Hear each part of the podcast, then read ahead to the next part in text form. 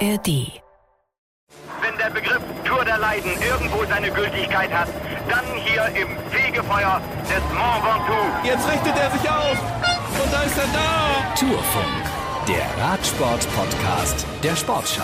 Mit der Kapelle des Tages. Heute hatten wir wieder musikalische Begleitung im Ziel. Ich glaube direkt bei dir vor der Haustür, Holger. Es war wunderschön. Also wenn man dann allen erstmal erklären muss, was bei uns eigentlich los ist, weil das sind ja so, ich weiß altdeutsche Gassenhauer gewesen, die man da so Wurde gehört Feeling. hat. Ja. Mit Applaus? Auch, das auch, aber es gab noch, das war jetzt ein hochmodernes Stück. Es gab da noch ganz andere Sachen. Ja, die waren direkt vor der Reportertribüne noch, bevor die Fernsehübertragung begonnen hat. Aber als ich heute Mittag hierher kam oder späten Vormittag und die Sonne schon von oben knallte, dachte ich schon, okay, du wirst dich freuen, weil ich stand direkt vor deinem gelben. Übertragungswagen. Ja. Ja, wieso? Was ist doch schön. Ist doch herrlich. Ja, Applaus haben wir gehört für die Kapelle. Applaus gab es auch für Mars Petersen, den Tagessieger. Aber wir müssen natürlich ähm, auch über eine große Tragödie sprechen. Und das machen wir heute nach dieser achten Etappe mit Fabian Wegmann, unserem TV-Experten. Ja, moin Moritz. Und Holger, der für die Radiowellen der ARD hier ist und alles überträgt und auch gesehen hat, wie der große Mark Cavendish, äh, nicht wie er gestürzt ist, die Bilder gibt's gar nicht, aber wie er mit Tränen in den Augen im medizinischen Wagen saß und ähm, in dem Moment realisiert hat, das war es möglicherweise. Es war vielleicht heute seine letzte Tour de France-Etappe. Seine letzte überhaupt. Also weiß man nicht, was jetzt äh, durch äh, seinen Kopf geht. Er wirkt ja wie erstarrt.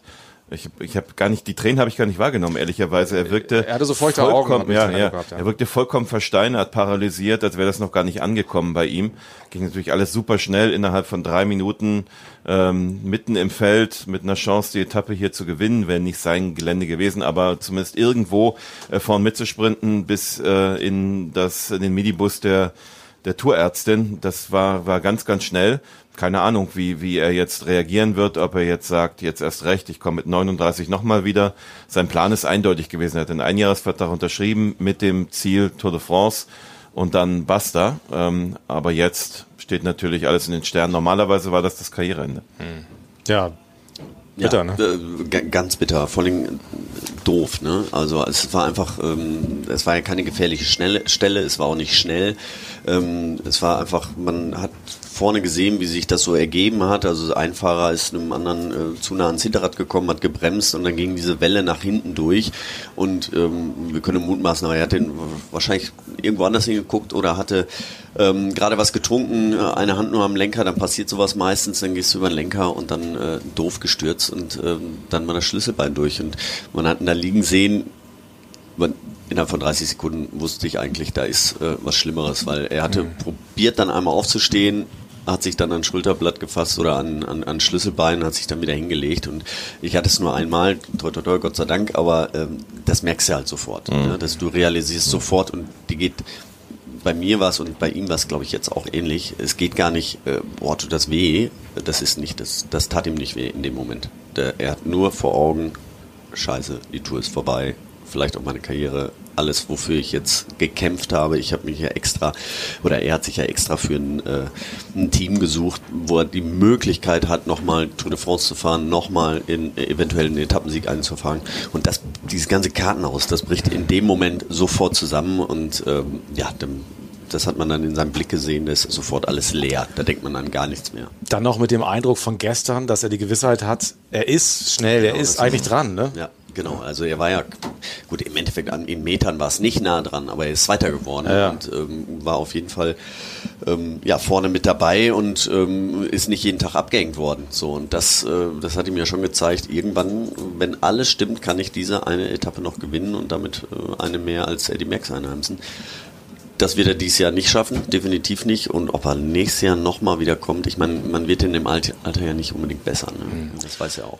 Erklär noch mal den technischen Vorgang. Das Tempo war nicht besonders hoch und man fragt sich als Laie vielleicht, so, was kann denn da überhaupt passieren, dass jemand sich so doll wehtut und verletzt, dass er die Tour aufgeben muss. Ja, das sind meistens, also Schlüsselbein ist meistens, das bricht, wenn man nicht äh, hundertprozentig alle Muskeln anspannt. Ähm, bei mir war es damals auch so, ich hatte den Sprint angefangen, habe mich zur Seite umgedreht und war komplett relaxed auf dem Rad und dann ist mir einer in den Lenker gefahren und dann fällt man um, ohne sich richtig abzustützen, ohne vorher ähm, ja, die Muskeln anzuspannen, denn dieses, das Schlüsselbein an sich hält sowieso nichts aus. Das funktioniert nur, wenn dieser ganze Muskelapparat drumherum äh, angespannt ist. Gutes. Ähm, und das war dann wahrscheinlich nicht so, so sieht's aus. Ähm, ähm, das war definitiv nicht so. Ähm, deswegen glaube ich, dass, es, dass er überrascht wurde von dem Sturz, dass er, äh, ja, das war in der Phase, wo es, nicht hektisch war, wo, es, wo man einfach so, es waren 33, 34 Grad, man musste viel trinken, viel essen, man ist nicht mehr so hoch konzentriert, gerade nicht in dieser Phase des Rennens. Im Finale dann wieder schon, klar, keine Frage, am Anfang auch, aber es gibt dann diese Phasen, man kann nicht vier Stunden lang gleich äh, konzentriert sein. So, und es hat ihn genau in dieser Phase da erwischt. Ähm, es waren ja einige Teamkollegen auch um ihn drumherum, deswegen glaube ich irgendwie, dass er sich auch gerade verpflegt hatte. Es war relativ weit hinten im Feld und äh, ja. dummer Unfall. Einer davon war Mark Renshaw, der ähm, natürlich umlagert war von Reportern, dann im Zielauslauf beim Bus von Astana und äh, wir haben mal, das sagt man so im, bei uns im Jargon, mal mit reingehalten, aus großer Entfernung mit einer sogenannten Angel, also Mikrofon an langer Stange, viel näher sind wir gar nicht rangekommen, und haben mal so ein paar Worte von Mark Renshaw, der ähm, langjähriger Wegbegleiter von Mark Cavendish ist, eingefangen. I won't lie, I cried. Uh, you know, as did, did Maurizio in the car. You know, everyone in the team, they're hurting because in January they'd be here running second uh, in the Tour de France and then next day crashing. So thanks everyone, and I wish him all the best. And thanks for all your coverage, everybody. I think Mark really appreciates it. Ja, so alles verstanden habe ich nicht, allein durch die Entfernung, aber also er hat selber geweint, sagt Mark Renshaw, und es tut jedem im Team weh gerade wenn man sieht, dass er gestern Zweiter geworden ist, hat man auch gemerkt, dass da noch was in ihm steckt. Und es ist also auch für das Team und für die, die ihn äh, lange kennen, ein ganz bitterer Moment gewesen. Und wer ihn ja auch gut kennt, ist äh, Rolf Aldag, heute sportlicher Leiter beim Team Bora Hans Grohe. Der war früher auch sportlicher Leiter von Mark Cavendish. Ja, für ihn glaube ich ganz bitter für den Sport. Ich glaube, wir hätten uns alle nochmal irgendwie gefreut, ein paar Sprintduelle mit ihm zu sehen, vielleicht sogar Paris mit ihm zu sehen, ob er den Rekord schafft oder nicht so brutal ist halt der, der Sport halt. Das kann jedem jederzeit immer passieren und jetzt ist ihm halt passiert und äh, ist natürlich super schade für ihn und auch, auch schade für die Tour natürlich. Ja, geliebt, gehasst, aber natürlich halt immer, ähm, immer einfach super, wie sagt man, competitive, also einfach immer ein Wettkampftyp. Immer, wenn es irgendwie ging, hat er halt was versucht und äh, ja, also das Ende für ihn ist halt wirklich bitter, weil ich glaube, ändert natürlich nichts dran, ob er jetzt den Rekord gebrochen hat oder nicht, was er erreicht hat. Sanremo gewonnen, war Weltmeister, 34 Etappen in der Tour, 17 im Giro. Das nimmt ihm ja keiner weg, auch mit so einem bitteren Ende. Ich hoffe einfach nur, dass er nicht hadert damit, jetzt einfach zu sagen, Mensch, da ist noch mehr, gerade wo er gestern Zweiter geworden ist mit einer, mit einer leicht verdrehten Kette und äh, ich habe die Kette selber gesehen, Mark Renshaw hat mir das Bild gezeigt. Also mit einem technischen Defekt Zweiter geworden gestern. Insofern war er sich ziemlich sicher, denke ich, dass er noch äh, hätte was erreichen können hier. Ja, also große Anteilnahme, große Bestürzung allenorts. Äh, das ist einfach ein trauriger Moment der diesjährigen Tour und irgendwie ein Ende, was man ihm ja nicht gewünscht hätte. Das, das ist so, ja. Also ich hatte auch wirklich Gänsehaut. Es war, war einfach schade, weil ähm, ja, es hat aber nicht sein sollen. Ich hoffe, dass das, was Rolf Alder gilt, dass er irgendwann mal sagt, ich habe so viel erreicht, mhm. zwei Sachen bleiben ihm verwehrt er wäre sehr gern 2012 in London Olympiasieger geworden vor heimischem Publikum. Das lief ganz bescheuert. Mit, Übrigens sein heutiger Chef, ne? Hat er ja, gewonnen. Vinokurov, genau. Und eben der 35. Sieg, aber Rolf Aldag hat ja gesagt, Weltmeister, dies, jenes. Ja, ja. ja. ja ein großer Champion. Dann ähm, war eine Menge los natürlich im Auslauf, sehr verwinkelte Zielbereich hier. Also die Busse standen nicht in einer Schlange, wie es oft so ist, sondern so in, in den Seitenstraßen um die Ecke. Und äh, Rolf Aldag hat uns äh, dann dieses Interview gegeben und ist danach mit seinem Handy um das Auto äh, gelaufen, mit dem er gefahren ist als sportlicher Leiter und da ist uns aufgefallen, Moment, da ist ja irgendwas kaputt da hinten. Also er hatte mit diesem Auto offensichtlich einen Unfall. Ja, der vor uns hat angehalten, wir haben hinter ihm angehalten, der von hinten hat dummerweise nicht angehalten und ist dann halt mit vollem Spiel reingerauscht. Und der hat uns auf den Vordermann auf Jumbo draufgeschoben und dann jetzt sind äh, mindestens drei Autos kaputt. Wie oft passiert sowas bei der Tour? Ja, zu oft. Wenn man unseren Fleet Manager fragt, der sich um die Autos kümmert, zu oft. Er sagt, mache ich jetzt Fotos und schick's ihm dann und dann wird er wahrscheinlich wieder den Kopf schütteln. Ich frage mich sowieso immer, dass, also das, das, passiert ja einfach so gut wie gar nichts. Ne? Also von sowas kriegt man ja Normalfall fast schon gar nichts mehr mit. Äh, aber hier sind so viele Fahrzeuge. Allein im Rennen, die sportlichen Leiter gucken nach links aus dem Fenster, gucken nach rechts, sind am Funkgerät, äh, haben auch einen Fernseher manchmal im, im Auto und haben das wahnsinnig unter Kontrolle. Fabian, wie ist das zu erklären, dass da eigentlich, also toi toi toi, Ja. eigentlich so gut wie nichts passiert? Ja, ja so, sie sind, das sind schon wie, wie so kleine Rallye-Fahrer, muss man sagen. Ne? Also die sind, das muss man lernen. Ne? Also nicht nur nach vorne gucken, sondern der größte Teil geht auch nach hinten in den Spiegel. Denn äh, wenn man in so einer Kolonne fährt, da kommen ja immer wieder Fahrer, die äh, ja entweder mal austreten waren oder einen Defekt haben, die kommen immer von hinten. Und das A und O ist eigentlich der Rückspiegel. Ähm, natürlich guckt man auch nach vorne, dass man bremst, aber man muss auch immer dem, wenn von hinten ein Radfahrer kommt, dem immer Platz machen. Und deswegen ist das, ähm, wenn man das nicht gewohnt ist, das, da kriegt man nach einer halben Stunde, da kriegst du Kopfschmerzen, das, das, das kriegst du nicht hin. Aber wenn du das jeden Tag machst, das sind halt auch Profis, dann geht das. Aber nichtsdestotrotz, ähm, wo gehobelt wird, fallen auch Späne und ähm, ja, mitunter Ja. kracht's dann auch mal. Meistens passiert nichts, es ist ein bisschen Blechschaden, klar. Äh, es wird ja auch sofort weitergefahren, deswegen sieht man das auch nicht. Da hält keiner an und sagt, ja, du bist mir aber hinten Fahrerflucht reingefahren gibt's und da, das, das gibt's nicht, genau. Sondern wird erstmal weitergefahren eben. Und jetzt, äh, solange das Auto weiterfährt, fährt man damit und dann guckt man sich's halt im Ziel an und dann schickt man das dem Flottenmanager und dann, wie gesagt, wie Rolf gesagt hat, dann schüttelt er den Kno- Kopf und äh, dann muss das irgendwann mal repariert werden. Wie schön, dass die Topsprinter beim Team Alpecin, inklusive Anfahrer, nur auf dem Fahrrad unterwegs sind. Das möchte ich nicht erleben. äh, ja, wollen wir darüber kurz noch sprechen? Ja, lass uns kurz drüber Ich habe auf jeden Fall Puh. unbedingt. Aber ganz kurz noch einmal zu den Autos, was, ich, was mir aufgefallen ist. Früher hatten sie alle hier, also fast alle einen Skoda vom offiziellen Partner. Jetzt hat wieder gefühlt jeder seine eigene. Wo kommen die Autos eigentlich her? Haben die besondere Verträge dann? Oder? Ja, da hat jedes Team einen eigenen Vertrag. Ähm, das, das ist ja frei verhandelbar. Das ist, macht jeder mit seinem, ähm, ähm, ja, der Manager des Teams, der sucht sich dann irgendein Auto aus oder irgendeinen Okay. Sponsor aus. Ja. Ja, wir wollen über den Sprint reden, natürlich noch. Mats Petersen hat gewonnen. Jasper Philipsen ist doch zu schlagen, Holger. Ja, äh, er ist zu schlagen, das definitiv. Aber heute hat zum ersten Mal gab es keinen gerechten Sieger, äh, weil Wort von Art war der deutlich stärkste und er ist schlicht und ergreifend von Mathieu van der Poel aus dem Rennen genommen worden. Und jetzt ist auch mal gut mit den beiden. Es ist alles durchgewungen worden diese Woche. Einiges war grenzwertig. Wir haben ja auch gestern diskutiert.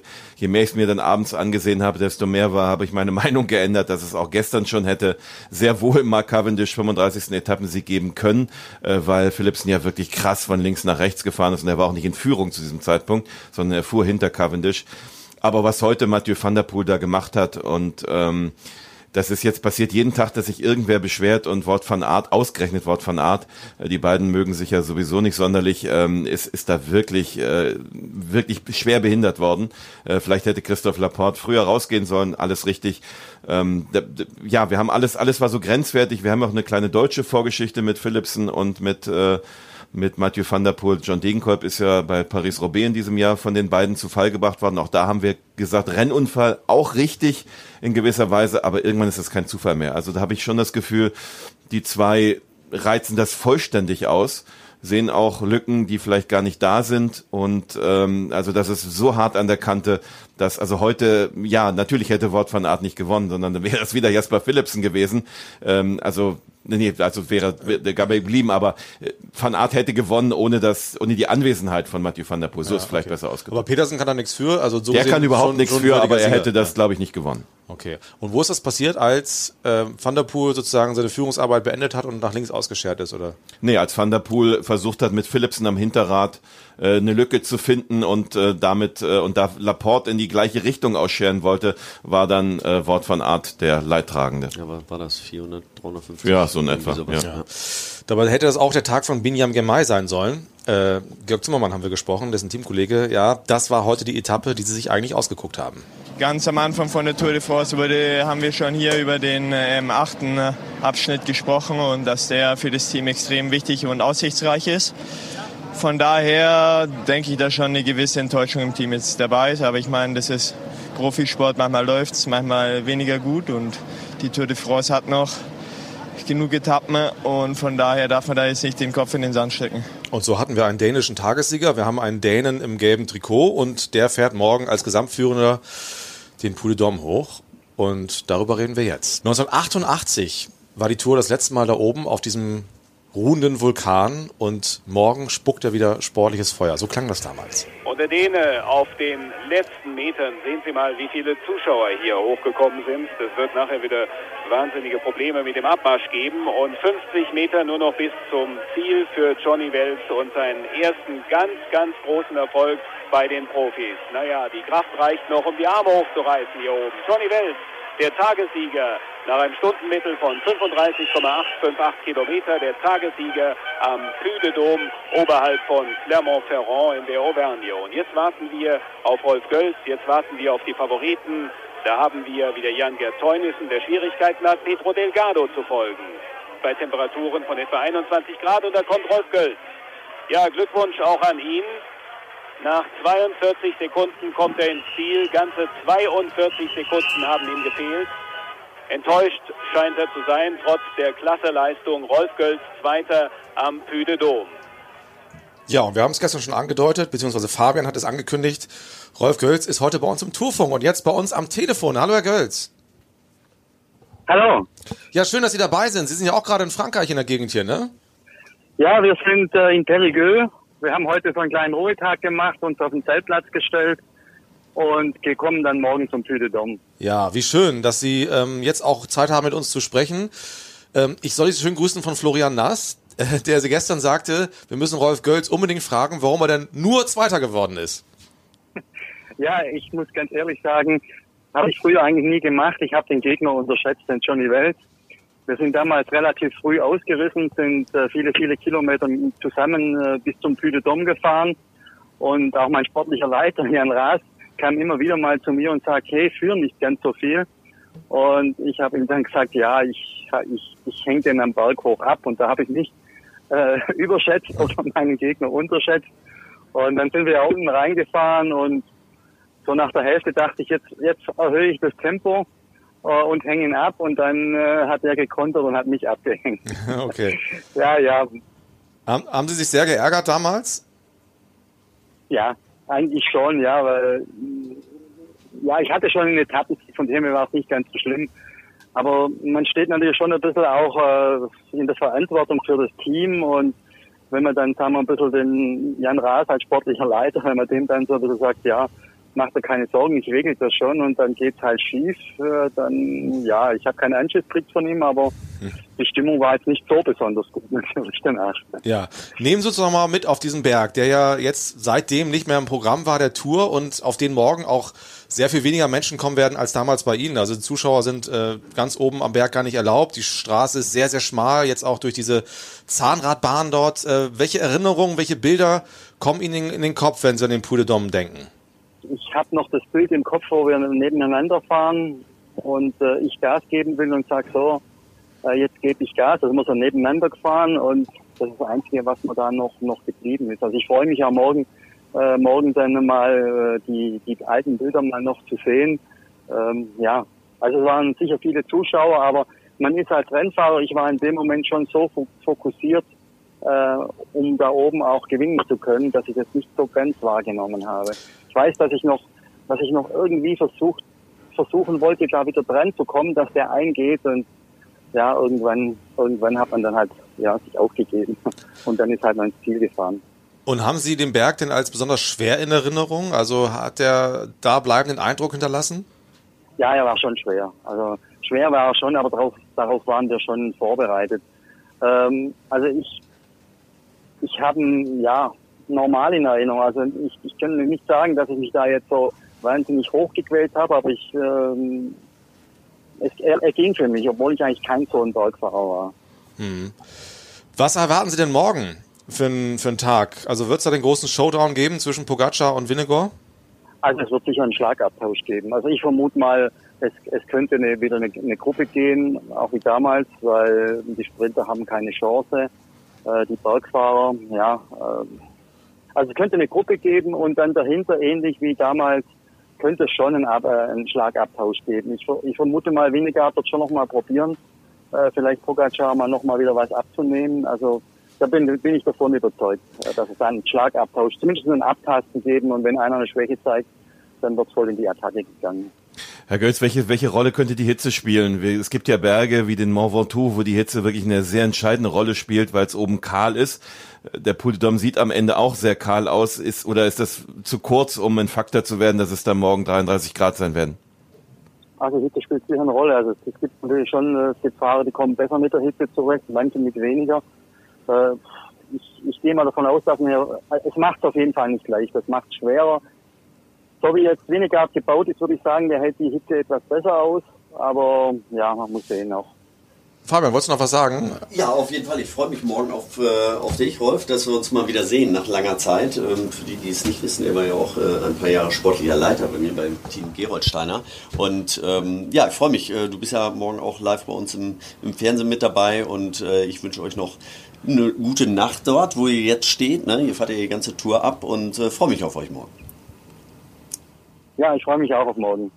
Herr Gölz, herzlichen Dank. Dann äh, schönen Abend und dann sehen wir uns morgen. Ja, alles klar. Bis morgen dann. Vielen Dank für Ihre Zeit. Tschüss. Ja, bitte. Ciao. Äh, Johnny Wells war übrigens auch mein sportlicher Leiter. Ach, ehrlich? Bei Gammon, ja. Ja. Und er war ein Fuchs. Okay. Wel sagen. welcher von beiden ist besser? Der ist gemein, die Frage ziehe ich zurück. Nein, äh, ich weiß, Johnny Wells war ein, äh, war ein Fuchs. Also ich kann mir das schon vorstellen, ähm, was Rolf da gerade erzählt hat, ähm, dass er Rolf schon gezeigt hat, dass er schwach ist, dass er gar nicht kann und äh, das hat dann hat Rolf sich stark gefühlt. Also das war, das kann ich mir schon vorstellen. So, so habe ich ihn auch so als sportlichen Leiter immer eingeschätzt. Dieser Berg steckt Dänen ja, lügen nicht. Dänen lügen. Nein, die lügen nicht. Das äh, hab Mo- ich Morgen möglicherweise auch nicht. ähm, dieser Berg steckt ja voller Geschichten. Also gibt es dieses historische Duell zwischen Anke Thiel und Polidor in den, in den 60ern. Ähm, Eddie Merckx hat dort mal einen Faustschlag bekommen von einem Zuschauer in die Nieren. Er war im Prinzip auf dem Weg zu seinem sechsten Toursieg und rückblickend kann man sagen, das war der entscheidende Moment vielleicht. Ähm, also er war danach sehr geschwächt. Auch das ist da oben passiert. Dann gab es eben dieses Rennen 88 und äh, dieser Berg hat so viele Geschichten erzählt. Ich bin sehr gespannt, was er morgen für eine Geschichte erzählen wird. Hinten raus ist er extrem steil. Ich glaube, die letzten fünf Kilometer im Schnitt deutlich über 10 Prozent. Spricht das eher für Vinnegor, weil Pogacar diese ganz steilen Passagen eigentlich nicht so mag? Puh, also ich wage gar keine Prognose zwischen den beiden. Dafür war das jetzt diese Woche viel zu überraschend. Man lag eigentlich gefühlt immer daneben. Ähm, also nach den Eindrücken von Donnerstag würde ich sagen, eher Pogacar. Ich, man muss mal schauen, was die Mannschaft Jumbo auch morgen anstellt unterwegs. Ähm, Ich kann mir vorstellen, dass da morgen beide n, relativ zeitgleich ankommen, dass sie sich neutralisieren werden. Aber damit kann ich auch daneben liegen. Wie gut, dass wir bisher immer so richtig lagen Ja. bei Prognosen. Ja, also ich glaube, ähm, glaube schon eher, dass der äh, Wingegar entgegenkommt, ähm, denn immer an diesen ganz steilen Bergen hat er, äh, hat er einen Vorteil. Diese, wenn es so unter 8% ist, dann haben wir immer Pogacar eigentlich gesehen. Aber an der Stelle, Planche de Belfi letztes Jahr, wo es richtig, richtig steil ist, da hat dann Pogacar gewonnen.